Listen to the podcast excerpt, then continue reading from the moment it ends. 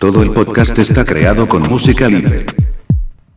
Está accediendo a una zona restringida, por favor identifíquese.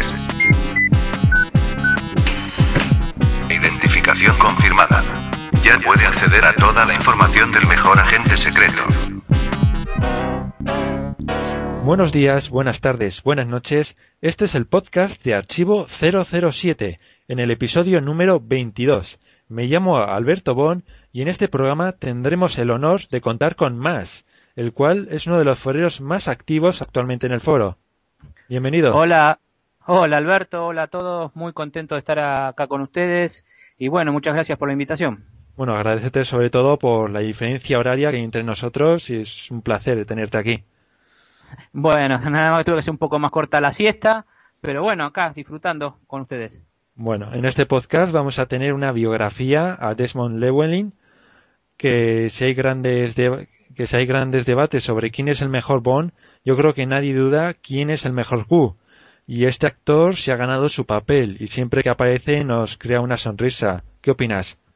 Por supuesto, es, es uno de los pocos actores que estuvo en 20 películas. Este, no, 17. Es el único. En 17, ¿no? Bueno, Perfecto, sí. Sí, casi todas. Estamos... ¿En, cuál no lo tuvimos? En Vive y deja morir, o sea, desde, desde, Rusia con amor hasta el mundo nunca es suficiente, excepto Vive y deja morir. Aparece sí, En casi todas. Bueno, pues hoy vamos a poder eh. conocerle un poco más y aprovecharemos para hacer un pequeño debate sobre los inventos de la saga. Pero antes empecemos, sí, empecemos con las secciones habituales, que la tocan las opiniones del foro. Adelante. Opiniones en el foro. Empezamos las opiniones con Oscar Rubio, que fue el copresentador del podcast anterior, que dice, ya que nadie opina, aprovecho para ser el primero. Así doy las gracias a Pablo y Alberto, porque a pesar de los nervios, ya no, ya que no me gustan mucho esto de los medios de comunicación, me lo pasé muy bien y me lo pusieron muy fácil. Son excelentes compañeros, el foro, excelentes comunicadores del podcast y espero que excelentes amigos. Un saludo y fue una experiencia que no olvidaré. Gracias Alberto, gracias Pablo.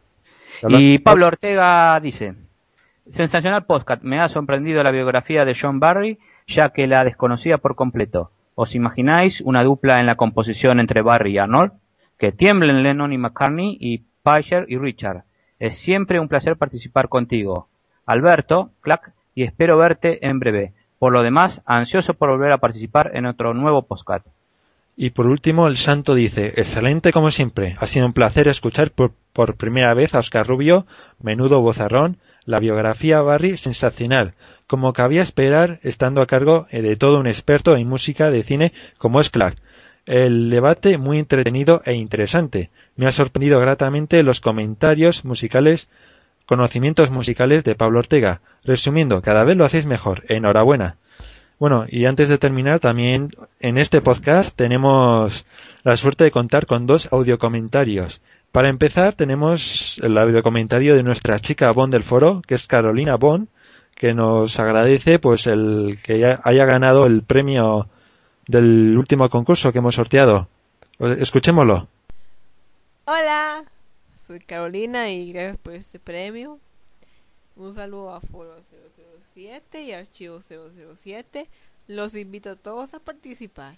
Es una oportunidad única en la vida. Ah, y ya quiero mi premio. Ya no aguanto. Bueno, no sé qué más decir. Solo que gracias, gracias, gracias, gracias, gracias. ¡Chao! Y ahora también vamos a escuchar el, comentario que nos ha enviado Juan Luis Real desde Chile. Bueno, pues soy, soy Juan Luis Real, soy un fan de, del podcast vuestro, un buen fan de 007 y desde Chile os enviamos un, un saludo porque hemos sobrevivido al tremendo terremoto mucha fuerza y, un abrazo desde la distancia. Bueno, un saludo para Carolina y Juan Luis, sobre todo para Juan Luis, que después del terremoto que ha ocurrido en Chile, desde aquí un abrazo a, todo, a toda la gente desde Chile que nos está escuchando. ¿Quieres decir tú algo? No, no, no, un saludo, ya hemos eh, mandado saludos a los de Chile, este, que los tenemos muy cerca y bueno, ya que saben que cuentan con el apoyo de Argentina.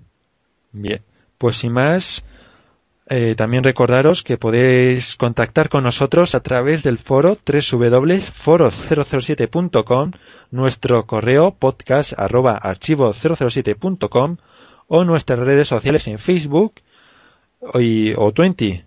Y recordaros que podéis también enviar más audio comentarios como los que hemos escuchado que nos hacen mucha ilusión. Y sin más, yo creo que ya podemos pasar a las novedades del mes, a las noticias Vamos. más importantes del mes, ¿de acuerdo? De acuerdo, vamos. Ha seleccionado las noticias del mes. Y empezamos las noticias con Harrison Ford, George Lucas y Steven Spielberg, que han encontrado la idea para Indiana Jones 5. Harrison Ford confirmó en una entrevista realizada por la BBC que él, Steven Spielberg y George Lucas han encontrado la idea con la que todos están conformes, el germen, dijo, para una quinta aventura de Indiana Jones, para la que Lucas ya está escribiendo el guion. Solo nos queda una pregunta que ya resuena por las cabezas de Ford, Spielberg y Lucas. ¿Seremos capaces de convencer a Sean Connery? Bueno, yo creo que como ya dije en otros podcasts que como sean capaces de contratar, bueno, sacar a la- de la jubilación a Sean Connery para que vuelva a una película, ya merece la pena verla. Sí, pero Se yo echa- me pregunto, si ¿no, no, no lo habían matado? No, no, no. en- No, cuando estaba en, en la 4 Mm. cierto. lo vemos que está mirando una foto de, digamos, del padre que es John Connery y lo dan por muerto, ¿no? Cierto, igual es una vista hacia atrás o, O algo, ¿no? o igual, Sí, realmente, algún- igual no- realmente no ha muerto, o no se sabe. Bueno, esperemos que a ver Espe- si- Esperemos que no y esperemos que lo convenzan. Sí, esperamos que lo convenzca porque ya se le echa de menos en el cine, en la gran pantalla. Sí, ¿No es así? Esperemos que sí. Y, y esperemos que la quinta sea mejor que la 4, ¿no? Por lo menos en lo que respecta al guion. Sí, exactamente. Y pronto, porque Harrison Ford se nos está poniendo viejo. Sí. Bueno, y vamos con la otra noticia. Bueno, y Gemma Arterton, portada de GQ, la actriz británica y chica bomb Gemma Arterton apareció en la portada de la próxima edición de la revista GQ Magazine. En el número de abril de la revista, que saldrá a la venta esta semana, la estrella de Quantum of Sola discute sobre el tema si era suficientemente sexy para aparecer en una película de James Bond Films. Gemma explica, en comparación con otras actrices, creo que soy muy normalita. Cuando lo conseguí el papel para la película de Bond, me preguntaba si sería suficientemente sexy. Debo decir que estoy de desacuerdo. No creo que esté en ese reino. Y la verdad que yo comparto con la, opinión de, de que realmente no estaba muy sexy, que digamos, para una película Bond. Pero bueno, Bueno, yo creo, ¿Tú qué sí, opinas? yo creo que es una de las chicas más normalitas de la saga, o sea, no destacaba entre las demás, como lo podía haber hecho Vesper o Ursula Anders. Yo creo que mm, sí, de las normalitas y sin destacar, aunque sí que me gustó algún momento en los que apareció. Como Sí, sí, cuando le de- o sea, de petróleo, pues me gustó mucho, por ejemplo, ese momento. Sí, la escena, digamos, romántica que tiene con, con Bond es el, digamos, de lo más sexy de la película, ¿no? Sí. Bueno, y seguimos con Roger Moore, que actuó en Moscú como embajador de buena voluntad de la UNICEF. El actor británico Roger Moore, quien encarnó a James Bond entre 1973 y 1985, actúa hoy en la sala grande del Conservatorio de Moscú como narrador en el Carnaval de los Animales. El compositor francés Camille Saint-Saëns. Leí que según un estudio de la revista Forbes, en Moscú viven más millonarios que en cualquier otro lugar del mundo. Por eso pienso que Moscú es el lugar indicado para buscar apoyo económico para resolver los problemas de la infancia, y no solo de los niños de Rusia, sino de todo el mundo. Dijo, fue retransmitido por televisión en la pantalla y en la pantalla podía verse la cantidad de dinero que iba entrando en la cuenta. Conseguimos recaudar medios para la construcción de dos escuelas en Afganistán, cantidad equivalente a la caja de cigarrillos que se fumaría cualquiera de los oligarcas moscovitas en una semana, subrayó. Bueno, un aplauso, otro aplauso para Roger Moore, porque si, siguiendo con el estilo de James Bond, sigue salvando al mundo una vez, más, haciendo, bueno, con su trabajo en UNICEF, construyendo escuelas y intentando conseguir dinero donde puede. ¿Qué te parece? Sí, sigue demostrando a cada momento y en cada acto que es una más allá del gran actor que es, que es una gran persona. Mm, sobre todo gran persona. Sí, sí, sí, sí. El trabajo que hace para, lo- para los chicos es increíble. Bueno, y vamos a la próxima noticia. Eh, Brosman añora ser James Bond. En una reciente entrevista concedida al programa Popcorn with Peter Travers, la estrella de la nueva película de Roman Polanski, The Ghostwriter, reveló que aún se pregunta por qué le echaron de la franquicia Bond en el 2004. Brosman interpretó al famoso espía británico en Golden Knight, El mañana nunca muere, el, mun- el mundo nunca es suficiente y muere otro día. Me preguntaba por qué me habían cerrado la puerta, dice refiriéndose a cuando le echaron el, el papel. Pensaba que todo iba tan bien. Ya sabes, vuelve, dijeron. Vuelve, y ahí lo tienes. Pese al final, Brosman se siente bendecido por haber podido interpretar un personaje tan icónico. Así que si lo ves, no dudes en llamarle James Bond. Y por supuesto que lo llamaría James Bond y le diría que te extraño, volvé, te perdonamos y que vuelva cuando quiera. Yo creo que, bueno, eh, hace poco he visto. Bolo. Bueno, lo único que es. Si vemos a. Si la próxima vez que vea a Brosnan, no dudaré en llamarle James Bond, ¿verdad? Y por supuesto. Y, y Y- una foto. Por cierto, el otro día pude ver la película, la última que ha hecho Brosnan, el escritor fantasma. Bueno, en, España se ha traducido simplemente como el escritor. Y la verdad es que me ha gustado bastante, es muy, de mu- mucho de intriga. No hay, no hay, se puede decir que no hay nada de acción, pero es mucho de misterio y me gusta bastante. el- sobre todo la actuación de, de Brosnan. Así que os animo a el otro día- acá todavía de esa película no se estrenó, la que vi sí fue, que la vi en, en la televisión, eh, Acorralado, o Acarrolado se llamaba, la Ah, ya. traducción. Este, y la verdad que estuvo muy bien el papel que le hicieron hacer. Pues esta sí que me gusta bastante porque hace primer ministro británico y mm, yo creo que hizo un buen papel, se nota que es un buen actor en esta película y oye, os animo si queréis pasar, si un- os gustan las películas de misterio, de intriga, así pues yo creo que es una, una buena película y una, buena- una buena opción. Y en este, sobre este tema pues yo, se ha discutido bastante en el foro y ha sido bien, bien, bien recibido estos comentarios de Brosnan en el foro.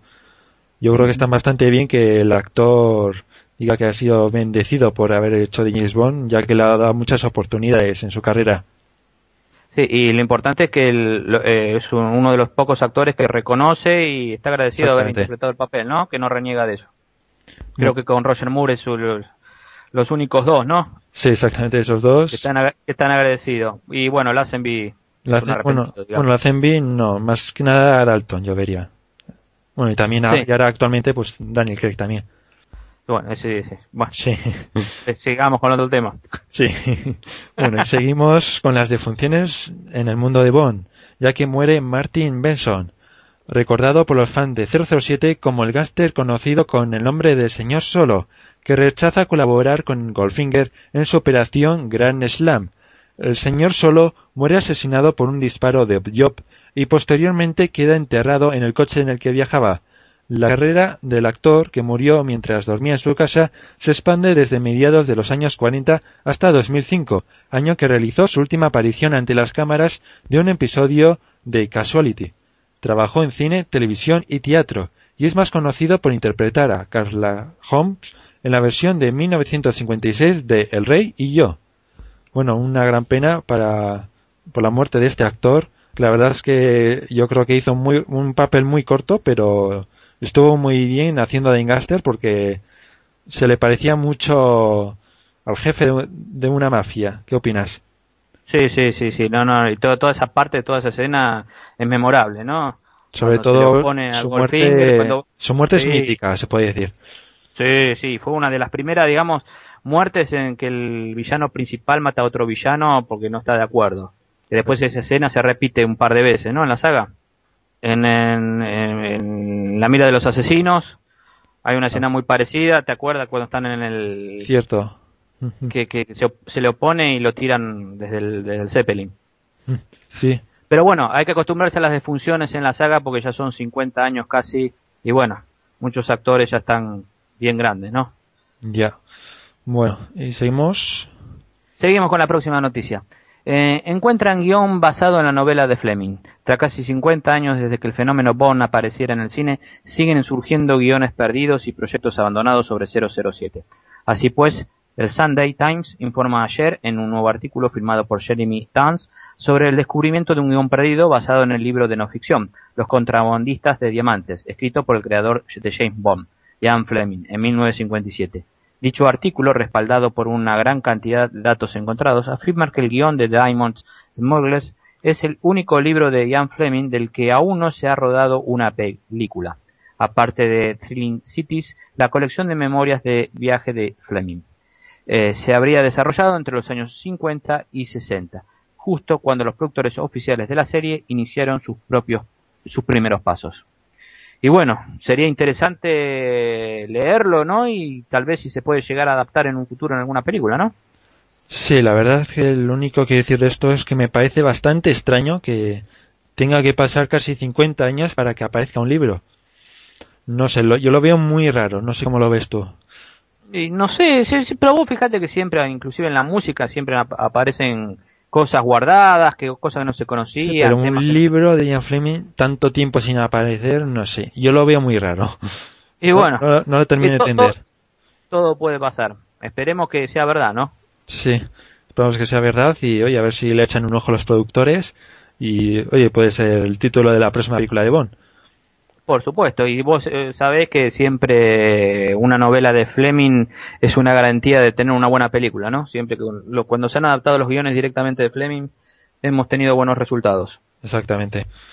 Y seguimos ahora con Sony, que quiere seguir con James Bond. Según informa Buzzing Week, Sony estaría interesada en tener un papel en las películas de James Bond, una vez se haya llevado a cabo la venta o la reestructuración de la Metro Goldwyn Mayer según declaraciones de Michael Laynton, director ejecutivo de Sony Pictures Entertainment. Sony está interesada en distribuir nuevas películas de Bond o convertirse en un socio de producción de la MGM o de sus nuevos dueños, dijo Laynton en la feria de Southwest de Las Vegas. Sin embargo, matizó que Sony no ha mantenido conversaciones formales con los potenciales compradores nos gustaría estar tan involucrados con Bond como nos permitían estarlo, dijo Laynton, en una entrevista que la realizaron en el pasado 15 eh, de marzo. Las películas de Bond se encuentran entre las bazas de la MGM junto con los derechos de las películas como El Hobbit y una biblioteca con más de 4.000 títulos. El estudio, con sede en Los Ángeles, se puso a la venta tras no poder hacer frente a los pagos de 3,7 billones de dólares de deuda.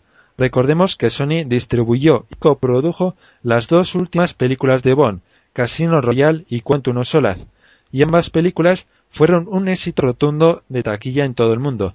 Esta es sin duda una buena noticia para Archivo 007 y por extendido para todos vosotros, ya que gracias a las buenas relaciones establecidas con Sony, en su día pudimos ofreceros exclusivas mundiales y en caso de confirmarse la noticia, podríamos continuar con la misma línea. Bueno, yo lo veo esto como una buena noticia. Espero que Sony siga haciendo como está haciendo, bueno, con Casino Royale y Quantum Solace, ya que es una gran empresa y tiene poder de hacer mucha publicidad y poder distribuir esta película por todo el mundo. ¿Qué opinas? sí, sí, sí, o sea, mientras más rápido adquiera la MGM, este, mejor, así no tenemos que estar esperando tanto. Yo como ya dije en el foro, mm, Sony no es de mis preferidas, pero bueno, si es para el bien de la saga, que, sigan adelante. En el foro una gente se quejaba por la publicidad que había en Casino Royale en cuanto a un Solaz con los productos de Sony, pero yo creo que eso no es algo negativo ya que ha ocurrido en toda la saga, ¿no es así? No, y en todas las películas de Bond siempre hubo, eh, salido inventos de diferentes marcas. Sí, en su momento cuando no estaba Sony era Philips y te aparecía la marca Philips por todos lados. Eh, lo mismo con, con productos de mujer, con siempre, eso en la saga estuvo, así que no, no eso no sería diferencia, ¿no? Bueno, y seguimos con la próxima noticia. Y dice que la sexta se lleva también el cine de estreno de la Goldwyn Mayer. Emitirá tras el apagón analógico las películas de esta distribuidora, incluida toda la saga de James Bond.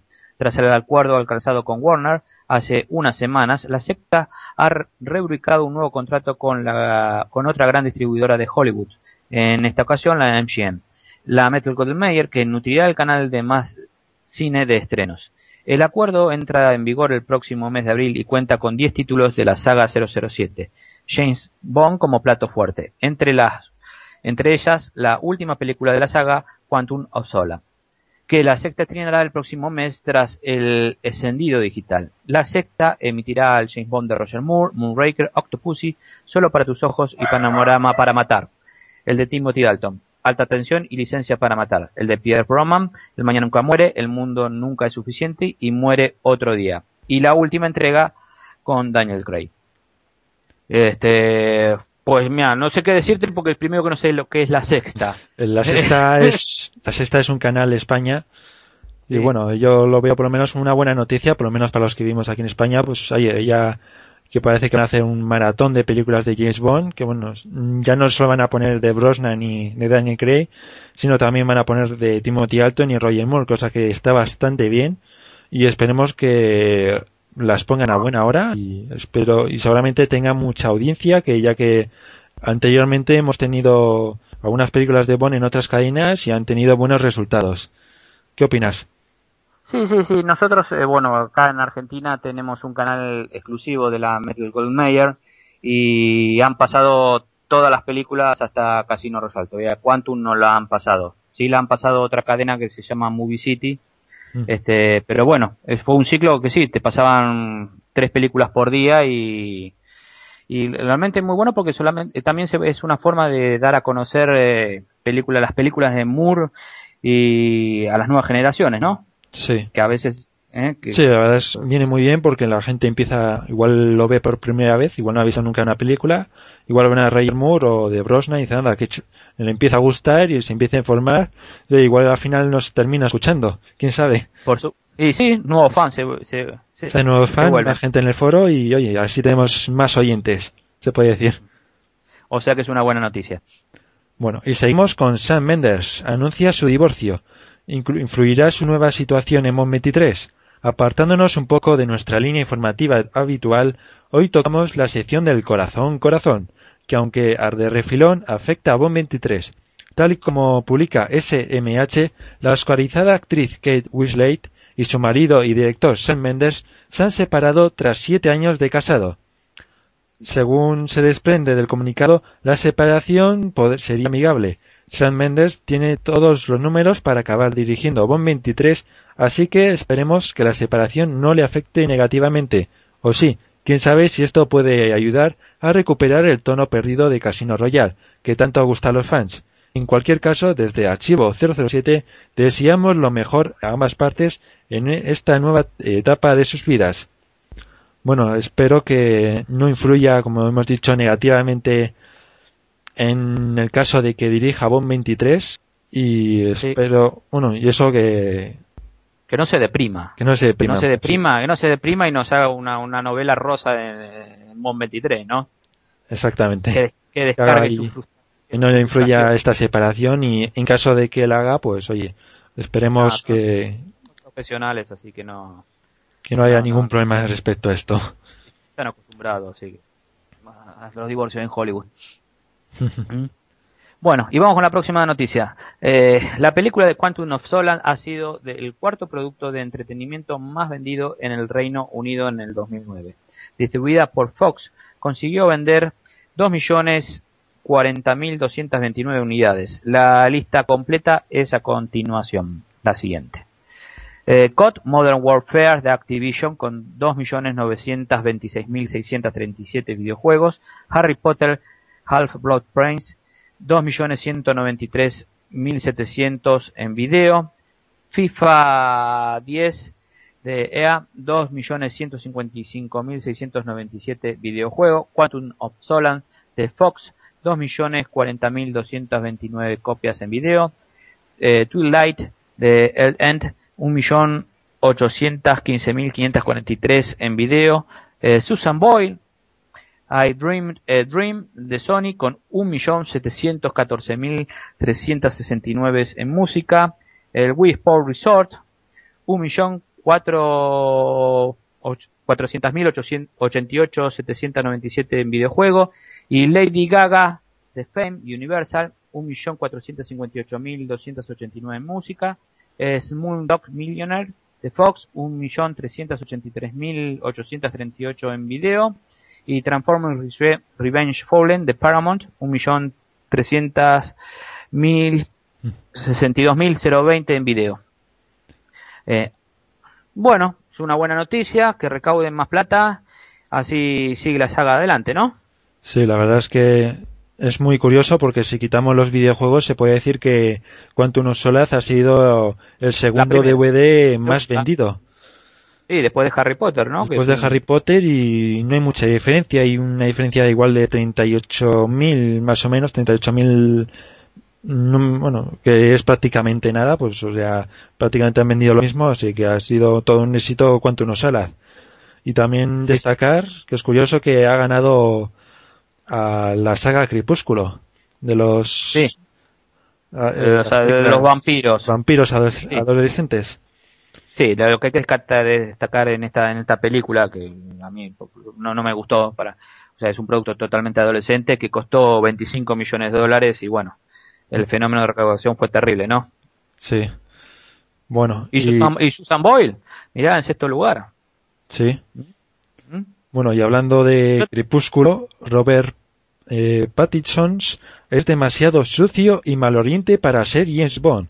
Una semana después de que Robert Pattinson revele su deseo de convertirse en James Bond, los medios estadounidenses aseguran que la productora de la nueva entrega de la Agente 007 descarta el actor para el papel debido a que su imagen es desaliñada, sucia y maloriente. No sabemos cómo habrá presentado estas polémicas de declaraciones a Pattinson, quien además ha reconocido eh, que interpretar a este personaje es su sueño, es un sueño que tiene desde niño. Bueno, la verdad es bastante curioso que hayan usado las palabras sucio y maloriente. Sí, que no lo podemos entrar nunca, ¿no? Que no vamos a poder entrar nunca sin maloriente. Pues muy curioso y oye, no, bueno, nunca se sabe quién va a ser los próximos James Bond, pero no creo que, yo personalmente no creo que este actor pueda lograrlo, sobre todo después de estos comentarios, si es que son ciertos. Sí, no, aparte para mí no da el, perfil de, de, Bond, bueno, aunque ahora cualquiera puede dar el perfil de Bond, pero bueno, que siga soñando. Bueno, pues sin más yo creo que ya podemos pasar a las novedades de Archivo 007, pero antes escuchemos la promo. Hola, soy Maximiliano. Me conoceréis como Max en el foro 007 y estoy aquí para deciros que Daniel Craig es mi James Bond favorito. Si Archivo 007 es capaz de esto, es capaz de todo. Descúbrelo en www.archivo007.com.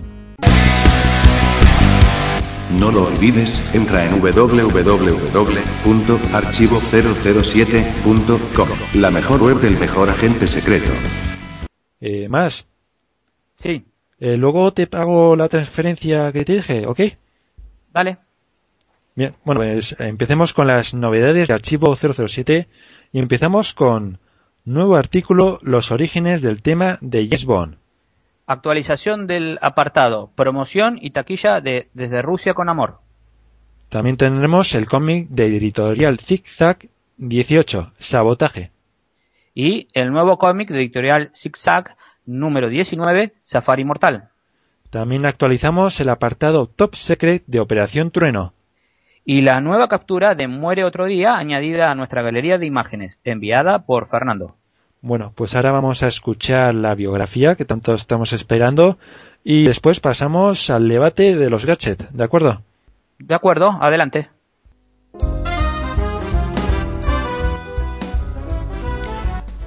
Desmond Wilkinson Llewellyn nació el 12 de septiembre de 1914. Nació en Gales, el hijo de Mia y Ivor Llewellyn, que era un ingeniero de minas de carbón.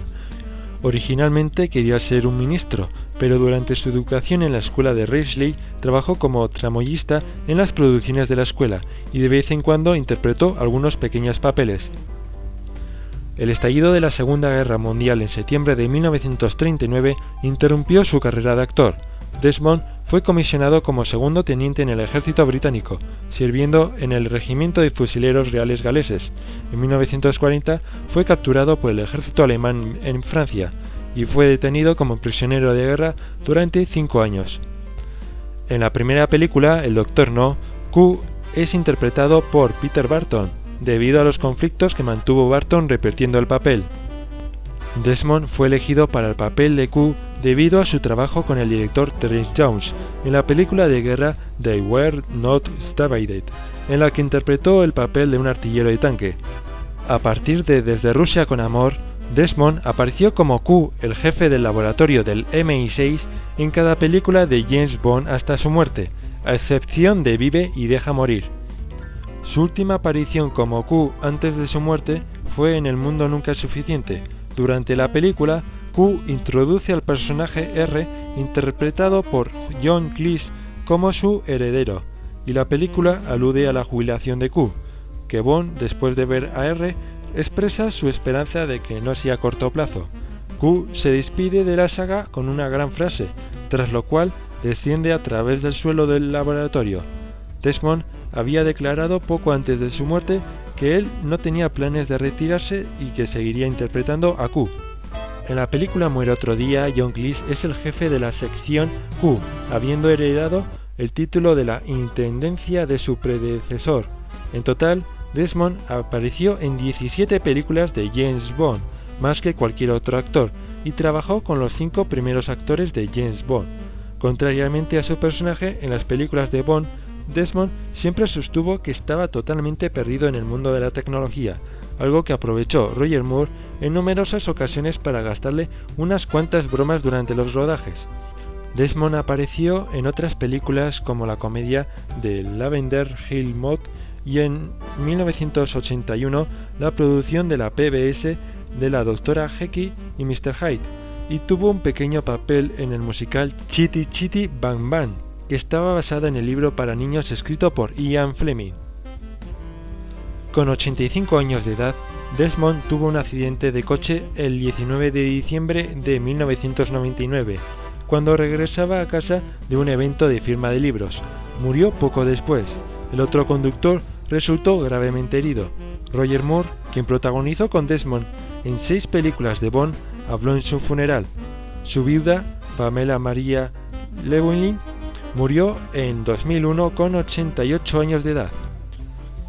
Desde Archivo 007 dedicamos este podcast a este gran actor por su gran labor en la saga. Aviso, peligro inminente. El debate comenzará en 3, 2, 1. Bienvenidos al debate. Antes de nada quería pediros perdón ya que por problemas técnicos se ha perdido el principio de la grabación del debate en la que presentábamos a Daniel 009 y comenzábamos una lista de los 10 mejores inventos según la web IGN Movies. Comentamos el número 10 donde se encuentra el reloj de Vive y deja morir. Ahora sí, ya pueden escuchar el debate hasta ese punto. Perdón por las molestias. Aviso, peligro inminente. El debate comenzará en 3, 2, 1. Bueno, y en el puesto número 9 encontramos el montado en la muñeca el Dart Gun en Moonraker. Dice, atado a la muñeca de Bond es la pistola de dardos. Utiliza presión de gas a fuego cianuro, dardos a los opositores como hombre de confianza de Hugo Drax. Este, ¿se acuerdan? Es el, el dardo que utiliza para escapar de la, de la máquina de Sí. entrenamiento de los astronautas, cuando lo, lo- lo- lo- lo centrifugan a Sí, velocidad. También hace un pequeño agujero en el cuadro de M. También. Sí.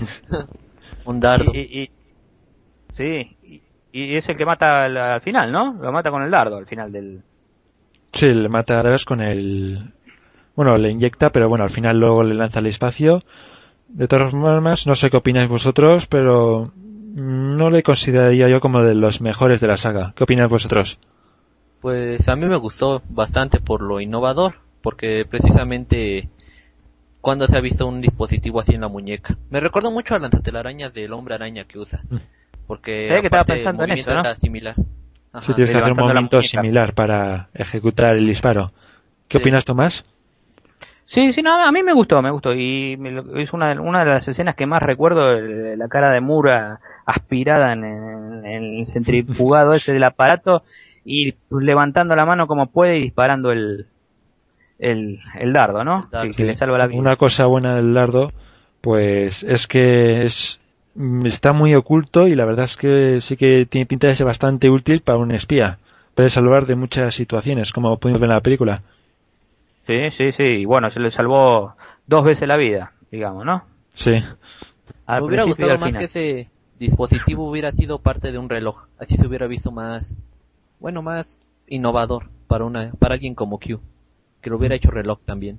Sí, sí, formando Sí. parte, digamos, del, del que hablamos anterior, ¿no? Sí, podría ser. Bueno, y Bueno, seguimos vamos con- ahora con con el- el, sí, con el número número ocho. 8. Eh, el Q-Boat de The War is Not Enough. ¿Mm? ¿Se acuerdan aquella persecución en el, en el Támesis? Sí. ¿Mm? El bote de pesca, ¿no? El bote de pesca de Coop para su jubilación, según decía. Ahora medio incómodo para pescar con ese bote, ¿no? Bueno, Tiburones tal vez. yo creo que, que con la velocidad y unos cuantos misiles sí que puedes pescar bastante. Sí, una red atrás. Sí. No, pero muy, muy bueno, muy bueno. Es- La verdad es que es- este invento, bueno, este invento- la lancha consigue una, una espectacular escena, unas espectaculares escenas, sobre todo cuando da media vuelta, algo que es muy complicado en lanchas, ya que, por ejemplo, con un coche es muy fácil porque si vuelcas no hay mucho problema porque el techo te protege, pero en un barco mm, con el agua no hay, hay, hay- es muy peligroso esas escenas y puede causar graves, graves problemas para el especialista que las realiza. Y, es un, un, un que existe, ¿no? Además, sí, además la lancha. el- Eh, o sea, existió, o sea- prácticamente- Bueno, se- no lanza misiles, claramente. Pero, Obvio, obvio, no, pero, pero, o sea, la lancha existe. pero la lancha realmente funciona como lo vemos en la película, incluso más, porque realiza unos giros, por, por lo que se puede ver en los extras, espectaculares. Y Sí, cuando- yo cuando- creo que con todos los artilugios que tiene este esta lancha, se merece estar en esta posición. ¿No es así? Sí, sí, sí. Exactamente. Tranquilamente. Bueno, y sin más, yo creo que y, me, acuerdo de esta escena de, de, de Brosman saliendo debajo del agua con el, con el bote y ajustándose la corbata. debajo del agua, Se ajusta la corbata. muy la buena corbata. Muy buena. Esa lancha puede hacer de todo, brinca, va por las calles, se sumerge, lanza misiles, ¿qué no puede hacer? ¿Volar? Bueno, también saltaba un poco. Saltaba bastante, la verdad.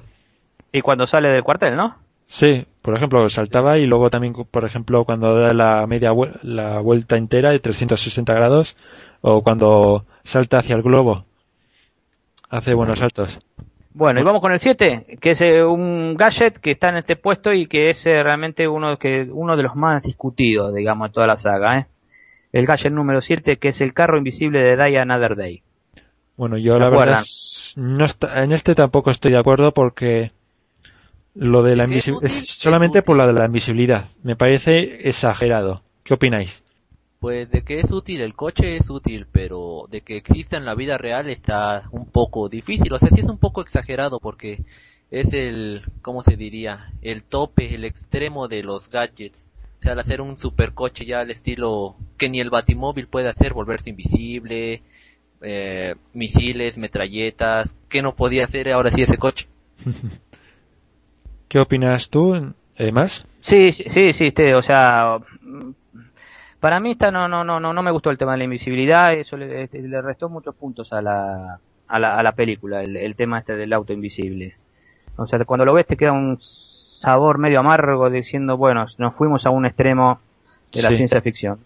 Pero bueno, yo creo que aún, aún así, quitando el tema de la invisibilidad, por lo demás, No, yo creo está- que lo veo fantástico porque tiene muchos utensilios. Sobre todo me gustó mucho cómo usa el, el botón del, bueno, para asiento, asiento? eyectable. Pa- Que para lo usaba en Goldfinger, bueno, en Goldfinger lo usaba en, su Aston Martin y en este lo vuelve a usar, pero con otro motivo, para dar la vuelta al coche. Eso me pareció muy ori- original. Luego también me gustó eh, que los neumáticos tuvieran clavos y se podían quitar. Como en su nombre es peligro. En, sí, bueno, de- aquí se tradujo como alta tensión. Ah, también. Mm. Bueno, eso sí, me gustó bastante. El ese Daylights. detalle. Ahora digo yo, este Aston Martin, ¿será el mismo que usa Craig? Bueno, lo ha usado en casino. ¿Con los mismos equipos? Bueno, con los mismos equipos, yo creo que cuando empiecen a meter inventos en la saga con Craig, se irán más al lado, a lo, a los Sean Connery, más realistas. Pero lo que Max se refiere es yo el creo que modelo, ¿no? De esa forma.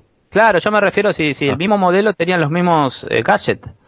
gadgets, pues en teoría de, Bueno, ni siquiera es el mismo Craig modelo, es el... es que no les usa, así que yo creo que no tiene que tenerles. No, no los tenía entonces. Yo creo que no. Sí, Porque si no los hubiera usado. les yo sí que les habría usado en la persecución para De buscar Quantum. Vesper. O en También para de también. En cuanto les habría, en cuanto le habría servido muy bien, sobre todo los clavos. Porque usa Bueno, y los vamos al- y pierde a todos. Vamos al número 6. Al 6, vamos. Pasamos. El teléfono Ericsson de telefonía celular en Tomorrow Never Dies. Mm, ¿Se acuerdan? Buenísimo ese, ¿eh? Sí. El Motorola, el que lanzaba descargas El Ericsson, el eléctricas. Ericsson. El que, el que tenía descargas eléctricas, el que te leía la, la huella digital en, en, en los paneles, el que, que usaba para manejar el auto. Sí, yo la Sí, verdad, era un- yo, si no mal yo creo que sí el que se, Motorola. yo creo que sí que se merece, si es Motorola, y creo que sí que No, se era, merece era Ericsson, este puesto. Bueno, luego revisamos. Yo creo que Sony sí- porque lo, lo promocionaban acá el mismo celular para venderlo. Mm. Sí, es, bueno, es Motorola, pero bueno, lo decía que lo que más me gustó de este invento es las cosas que tenía, porque tenía un montón de opciones, como habéis dicho, de electrocutar, y electrocutar lo usa para diferentes cosas, lee, lee huellas, para identificar a personas, podía conducir el coche con su pantalla táctil, y la verdad yo creo que es, es una innovación porque cuando salió empezó a resurgir un poco lo de los teléfonos móviles, ya que empezaba gente a tener móvil, yo en ese momento no lo tenía, pero cuando lo vi mm, no tenía móvil pero lo quería y quería uno exactamente igual que ese porque era alucinante la pantalla táctil que ahora está que tan de moda coche, ¿no? porque ahora está tan de moda lo de las pantallas táctiles pues aquí lo usa o sea yo creo que era innovador en todo en todos sus sentidos y muy bien sí. utilizado en, toda el- en todas las escenas sobre todo en el coche y cuando intenta abrir la caja fuerte ¿qué opináis? Sí, sí, sí, totalmente. Es uno de los gadgets más completos y de, de- de un elemento común, digamos, ¿no? Sí, es lo, mejor, lo, más, lo que más me gusta de los inventos es que se usa algo común, como un teléfono móvil, como habéis dicho. Claro. ¿Qué opinas tú, del Daniel? coche es la... Pues a mí me gustó bastante como la de conducción, porque me- ahorita que para las nuevas generaciones, para que te den una idea, era como el Nintendo 10. Podríamos decir que del Sí. 10 tomaron la idea del celular de Bond, abrirlo, una pantalla y abajo la pantalla táctil, donde controlaba el coche. Sin duda uno de los mejores inventos en toda la saga. Bueno, yo creo que podemos ir ya al número 5, y no me hagáis la... El número 5. El Omega Bond Watch, ¿m? el usado en Golden Knight. También... Eh, Mm, bueno, también se ha usado en las tres películas de Brosnan, según tengo entendido. sí, este que tenía un cortador láser, un armador y desactivador de minas magnéticas, Sí. ¿m? La verdad y que- tenía un, deton- un entonador a distancia. Eh, por diseño, la verdad es que me encanta ese Omega. Ojalá tuviera dinero para comprarme un reloj tan caro, porque es realmente caro este reloj. Pero la verdad es que es una preciosidad de reloj, sobre todo por su, su azul, el color Para que tiene, su estilo. No sé, a mí me encanta ese, ese, ese reloj y lamento que cueste tanto, porque si no sí que me lo compraría. ¿Qué opináis? Y sí, y es lo que hablábamos hoy del tema de, la, de las marcas en, en la saga, ¿no? Que muchos habían criticado que se usaba mucho Sony, pero acá podemos ver que se están usando marcas como Omega, como Ro- Rolex, como Sony Ericsson, este, eh, durante toda la saga, ¿no? Mm. Bueno, y sin más, vamos ahora al punto Vamos al número 4. número 4. Little Nelly, o la pequeña Nelly, eh, solo se vive dos veces. Nos acordamos del que viene en una valijita, viene Cuco en la valijita y arma de ahí un helicóptero con metralletas, con misiles Y lanzallamas. y lanzallamas y, la- y cortina de humo. Muchas cosas. Sí. Un tanque ¿Qué volador, opinas más de este invento? ¿Merece la pena Está estar en la lista? Existe, existe. Sí, está bien, el, el número 4. Este, es un invento que existe, la pequeña Nelly, no con todas las cosas, Claro. Este, pero eh, este, este- este está muy bueno. Está, la escena esa de la persecución aérea es muy buena. Una de las mejores escenas de acción de Solo se vive dos veces, ¿no? Sí. ¿Qué opinas tú, Daniel? No, pues sí, me gusta mucho los inventos, los gadgets que tiene todo el armamento, las metralletas, como decía Max, los misiles, el lanzallamas, las minas aéreas. Eh, creo que también, si no me recuerdo, un radar. Lo que único que no me gustó fue que sea de ármalo tú mismo, porque sí, en la película lo ponen de forma rápida, pero me imagino que en la vida real o tiempo real en la película hubiera sido más tardado que unos cuantos segunditos. Seguramente. Porque se necesitan muchos especialistas para poder ponerlo a funcionar. Y se acuerdan que tenía Connery un casco con una cámara. Sí. Bueno, Bueno, eso yo de también este una cosa adelantada a su tiempo. Yo de este momento, la verdad es que me encantó cuando vi la escena. Consigue una, una, una- un combate entre helicópteros fantástico. De tres, me parece que son tres helicópteros de Spectra contra el James Bond. La verdad es que usa todos los inventos que tiene de una forma espectacular con la música, con el Bond M de- sonando de fondo. La verdad es que se usó muy bien este invento y me gustó mucho por ello. Sobre todo, Este- tiene mucho, como habéis dicho, tiene muchos utensilios como lanzamisiles, metralleta, misiles Stinger. Eh, también tiene minas, bueno, eh, tiene unas minas que caen con una especie de paracaídas, que es bastante curioso. Y, la, y también mm, se merece este puesto sobre todo por lo que costó hacer esta escena, ya que fue muy peligrosa eh, rodar esta escena y estuvieron a punto de quitarla por, por eso, por- porque tuvo, tuvieron muchos problemas al realizarla. Pues sí, sí, es muy buen invento. La escena muy bien realizada, aún para esos tiempos. Está, creo que ni en películas actuales hemos visto tan buenas escenas de acción en el espacio, en el espacio aéreo. Mm. Bueno, y seguimos Y ahora con el y- número 3. Eh, ¿Qué Te te- quiero agregar algo más que me hizo acordar este el, el invento este que Ah. me hizo acordar el, el de el espía que me amó. ¿Se acuerdan el jet eh, el jet ski para agua? Sí. Cuando vos sale del submarino que también se armaba, que venía en una bolsa. Mm. Sí, es cierto. Que va, sí, Pero bueno, ahí, no eh, tiene, ahí no tiene tantos inventos, simplemente tiene tanto pero en su momento se sorprendió y hoy en día es algo totalmente usado. Algo normal Bueno, ya. oh. Algo normal. en algunos casos. Y en su momento fue una cosa increíble, ¿no? sí, igual que con el número 3. Que, El, ese fue también, algo increíble. el número 3. El Bell Tectron Jetpack en Operación Trueno. ¿Mm? El dispositivo ese con un tanque de combustible se ponía en la espalda y podía volar por unos metros, ¿no? Sí, la verdad es que lo original que es este invento porque no solamente es elegante, sino además muy útil. Y Y, llamativo. aunque habría gustado un poco una escena mejor usado el jetpack, pero está muy bien utilizado. Me gustó mucho su aportación en la saga. Y se sigue usando. Que no creo que eh, se merezca el número 3. ¿Qué opináis? No, ¿Más? no, si yo lo habría puesto un poquito más para arriba. ¿Y El Daniel? jetpack merecía más protagonismo, porque nada más aparece una escena muy corta donde Bond escapa. De hecho, supe que este sí fue de los gadgets reales que se financió con el ejército para que se realizara. Mm. Y me acuerdo que también en la escena de extras de Thunderbolt aparece el especialista que dobló a Sean Connery diciendo que le parecía muy graciosa la escena donde Connery este, tomaba el jetpack y lo ponía en su Aston Martin. Porque Ah, sí. decía que en la vida real esa cosa se calentaba mucho. Pero así al rojo No. vivo, que necesitaba especialistas con guantes especiales para enfriarlo y quitárselo. Y tuvo que repetir las tomas en Connery para porque el especialista no se negaba a hacerlas sin casco. Exactamente. Bueno, y Una prueba seguimos. más de que en las pelis Bond usan actores, bueno, especialistas que corren riesgos, o sea, son escenas reales. Mm. Y la verdad es normal porque es una escena peligrosa y que es normal que se pudiera ir a casco. Y así da- además da un poco de ejemplo para los motoristas. Bueno, y ahora en el número Bueno, 3 tenemos otro invento, el ¿no? número 2. Ah, número no, 2, el do- sí, perdón. dos, sí, ya. sí, el 3 Sí. ya lo hemos dicho. Lo repetimos. El, el- el número 2 es el Lotus Spirit, en la espía que me amó. ¿eh? El Lotus que se hace submarino. Sí. ¿Qué opinas de Este- esto, Daniel? Pues bastante, primero el cochecito estaba bastante bonito, simpático, elegante, blanco y como que su forma ya de por sí como que te, te asemejaba a una especie de misil.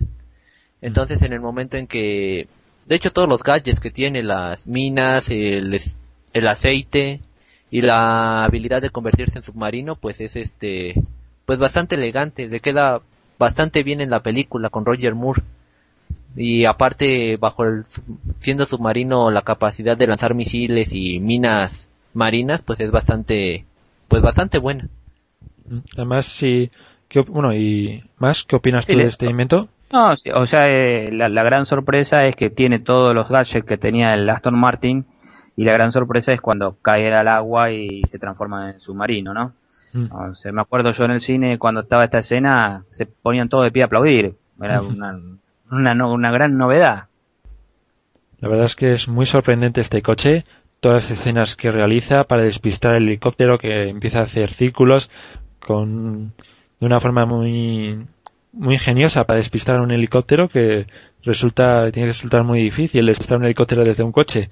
Pues James Bond lo consigue con este coche de una forma muy buena y luego cuando salta el coche parece que están ya, ya casi perdidos. Bueno, por lo menos la tía eh, empieza a asustarse y de repente empiezas a, a transformarse el coche en un transformer y ya se forma en un submarino. Eso me gustó mucho.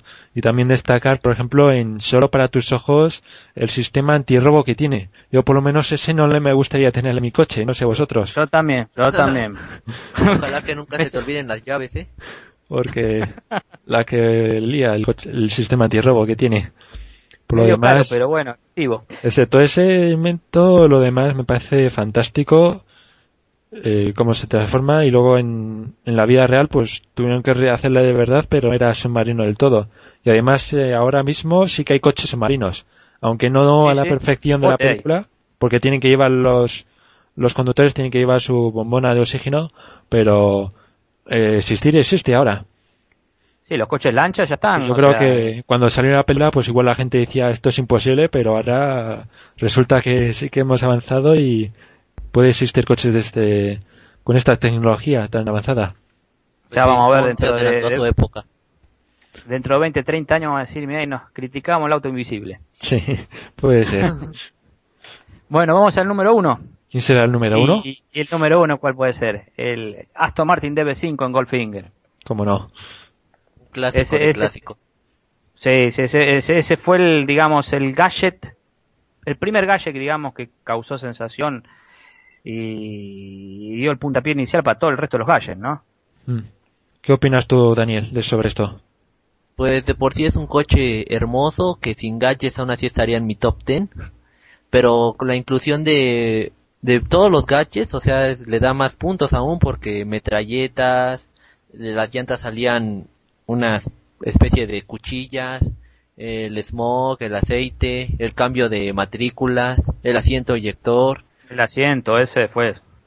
También de hecho ¿Cuánto más aparecen uno? más este más gadgets que no se ven en la película, por ejemplo, tiene un teléfono que para ese entonces era como el celular actualmente y abajo del asiento tenía este una bandeja de armas como algo similar a la vista en Casino Royal, solo que debajo del asiento y aparte de la defensa del coche salían unas especies de cositas metálicas que chocaban Sí. a los otros coches.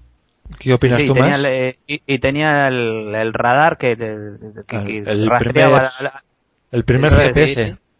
el GPS que iba- y le se, se seguía el rastro al, al auto de, de Goldfinger. Otra cosa que eh, innovó la saga, porque en su tiempo, ¿quién iba a imaginarse que podía tenerse esto en un coche? Pero ahora todo el mundo tiene un GPS en su coche, ¿verdad?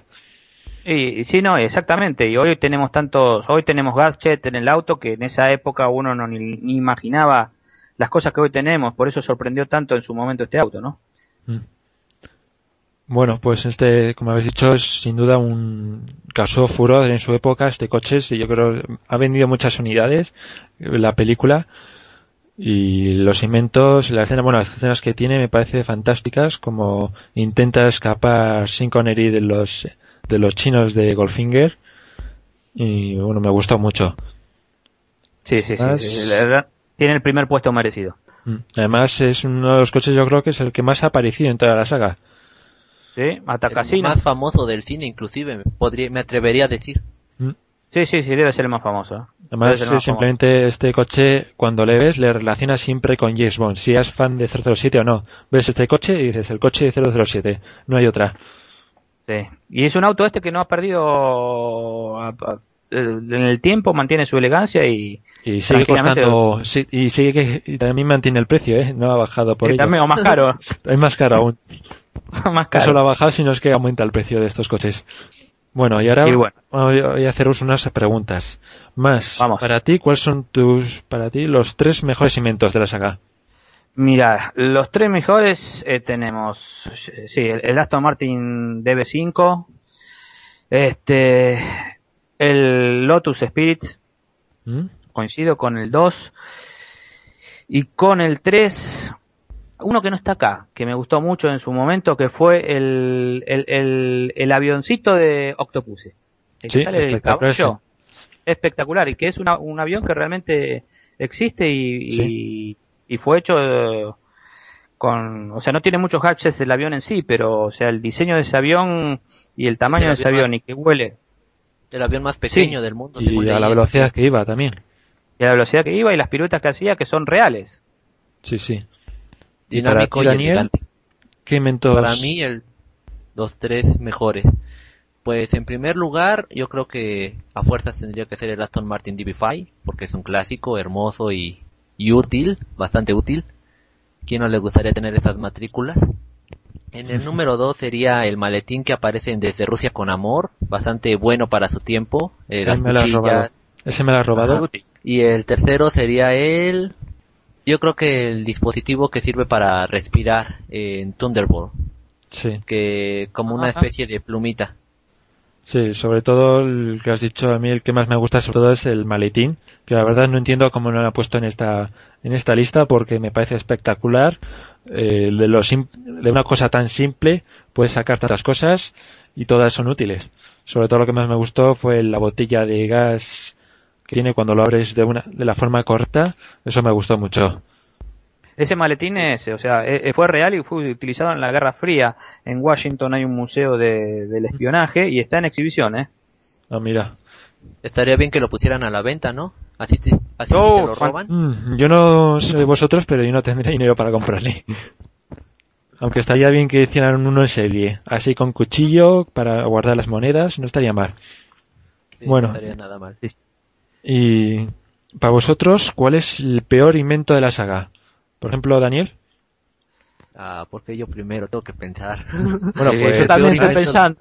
más ¿cuál es tu peor Yo invento. El peor invento. El, peor invento de que, en sentido de que no me parece, me parece demasiado exagerado o el menos útil. Mm, como quieras, el que menos te ha gustado, en todos los sentidos. El que menos me gustó pues fue precisamente el Aston Martin Vanquish que usa en Die Another Day. Por la el auto invisible. Mm. Por, precisamente por la invisibilidad que de repente llega y como que ese y la pistola que se ve en Live and Let Die que tiene balas de aire comprimido. Bueno, es útil, pero la forma en cómo acaba con el villano al final es también bastante exagerada. Sí. ¿Y para ti más? ¿Cuáles son los peores inventos? No, para mí el peor es el- la invisibilidad del, del, del, del Aston Martin. O sea, me- el, el nivel de exageración no, no, no, no, no lo, no lo digiero. Vale. Para mí también es, se puede decir que es Ah, de los... espera, y, y otro, y otro que me estoy Ah. acordando también, que realmente en su momento me dijo esto, esto es ridículo, el cocodrilo de, de Octopussy. Ah. Sí, va, uno lo usa bastante poco y la verdad es que no queda muy bien porque es un poco Queda raro. bien, queda, queda exagerado, un asaje que no tiene... Sí, tiene pocas, bueno, tiene una escena corta, pero habría preferido que habría ido una lancha normal y corriente, aunque está, es original en, en el tema de que puede entrar en sitio, en una isla, por ejemplo, sin que le descubran, al ser un Muy similar al, al pájaro que tiene Connery en la cabeza en Goldfinger, ¿no? Cuando Sí. en la intro. Muy curioso. Sí, como habéis dicho también vosotros, el, para mí el peor invento es el Aston Martin de Muere otro día por el tema de invisibilidad. Es lo único, es el único efecto que le veo. Y luego, bueno, otra pregunta para vosotros, eh, ¿qué preferís? ¿Que bonus inventos, muchos inventos, por ejemplo en Muere otro día o en Octopussy, o preferís un mon que use sus propios recursos, como hemos visto en Quantum Solace o en Casino Royale? Yo pienso que se debe de buscar un equilibrio. Mm. Porque no importa si Bond usa o no usa inventos, si la trama no en sí no es llamativa o buena, no serviría de nada si usa o no usa inventos. Podemos ver ejemplos tan contradictorios como La espía que me amó, que es una muy buena película donde Bond usa, usa, hace uso de todos los gadgets que le da Q, o en Casino Royale, que también es una muy buena película y Bond casi no usa gadgets ahí. De hecho, de hecho Q ni siquiera aparece en la escena. Mm. ¿Y para ti más? ¿Qué opinas? Eh, sí, no, sí, más o menos como lo que dijo Daniel, este término medio. O sea, eh, algún gadget tiene que haber, como dije al principio, para mí los gadgets es algo que distingue a la saga, ¿no? Mm. O sea, eh, los gadgets aparecen en la historia, en el cine a partir de Bond. Entonces, algo, alguno, no exagerado, no a los extremos, pero alguno tiene que aparecer. Y muchas veces se habla de, de, de un Bond realista, que como ejemplo el de Craig, que corre todo, pero me parece que a veces los gadgets humanizan un poco el personaje porque eh, hacen que Bond, a tener limitaciones físicas, necesite de, de- de elementos de que lo ayuden a salvar la vida o a resolver una situación. Mm, Yo opino igual que vosotros también. Es mejor, yo creo que, que haya gadgets, pero sin abusar. Bueno, y ahora la última pregunta que se me ha ocurrido ahora. ¿Cuál crees que es la mejor destrucción de un invento? Por ejemplo, más, Ah, la mejor destrucción de un invento, la que más me dolió, digamos. La que más te gustó Me- ver cómo destruían o más original te pareció, no sé. Sí, la, la que hice cuando estaba viendo... Ah, la del BMW, Sí, ¿eh? cuando lo parten en el medio con la sierra. En el mundo terrible. novata. sí. la verdad, ahí me lo has quitado Por porque sí que no. es muy original, sobre todo cuando luego va Bond y dice, esto no le va a gustar a Q. Y acaba Y el doloroso totalmente, yo creo que nunca acaba un coche tan destrozado como ese. ¿Y de qué forma? Sí. Y para ti, Daniel, También está esa, es muy ouch, muy dolorosa cuando va así y de repente, uy, uy, uy, en dos, está, es criminal, eso es un crimen en coches. Pero para hablar de otra también, este, la de el, mun- el mañana nunca muere, cuando Bond hace que su BMW caiga del rascacielos a impactarse a una tienda, Mm. como que también está ouch. Uy. Espero que lo pague el seguro. bueno, yo- yo ta- bueno, también me gustaría destacar eh, cómo acaba el coche, el, Aston Martin en Quantum of Solace, que acaba casi sin puerta, todo rayado, bastante destacable. Pero sigue funcionando. O el de Casino Royal, cuando da siete vueltas de campana. Sí, también es muy espectacular. Bueno, eso batió un récord, ¿no? Sí, escena batió batió un récord de- de- del auto que dio más, más vueltas. vueltas. reales, ¿no? Mm, Exactamente. Bueno, pues yo creo que ya podemos pasar al final del podcast. En 2010, pásate al podcasting. Podcast número 116, bienvenido, bienvenida. Buenos días, buenas tardes y buenas noches. Esto es 00 Podcast. Bienvenidos y bienvenidas una vez más al estado de la mar, este audio itinerante, este podcast. Let freedom ring. Pasa, pásate al podcasting. En 2010, 2010, Radio Podcastellano. Radio de podcast. Bueno, antes de terminar, me gustaría recomendaros, si no lo habéis hecho yo, bueno, si no lo habéis hecho ya, es visitar en el foro un tema que se llama Festival Bomb Visión 2010, que no sé si lo habéis visto, pero trata un poco de que cada uno vote por puntos, pues las mejores, los mejores temas de la saga de James Bond y la verdad es que, bueno, la ha creado aficionadillo, desde aquí le agradecemos esta colaboración, este aporte que ha hecho al foro y me parece muy original. ¿Qué os parece a vosotros? a, partir a partir del primero de abril vamos a tener los resultados. Estamos esperando a que los últimos se, se animen a, votar, que se agreguen a alguien más. Pero la verdad está muy interesante y bueno, que después lo levanten en, en, en Archivo 07 como la lista oficial de las preferidas de los poreros españoles, ¿no?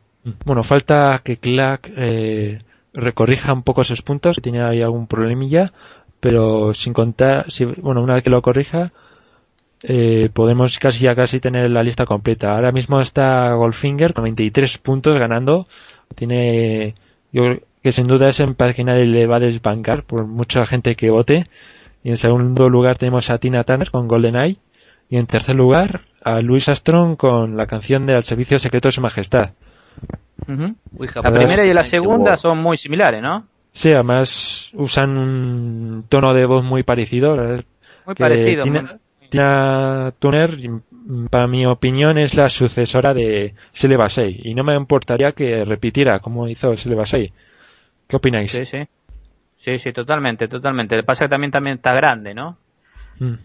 Bueno, Pues no sí, sé si que... similares. Las canciones, Goldfinger, GoldenEye, el ritmo musical es el mismo, hasta las cantantes se parecen. Sí. Bueno, también quería recordaros que, bueno, o avisaros eh, antes de irnos que estamos pre- eh, preparando un podcast especial para el segundo aniversario, que sería el siguiente de Clack, o sea, el número 24.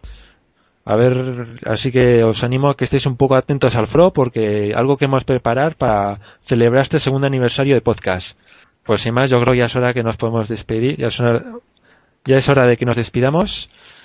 Muchas gracias por estar aquí, más. Ha sido un placer. Gracias, gracias Alberto y gracias, como dije ya, por haberme invitado. Bueno, y también, muy bien. también quiero agradecer a Daniel que ha estado aquí eh, en el debate. ¿Qué tal?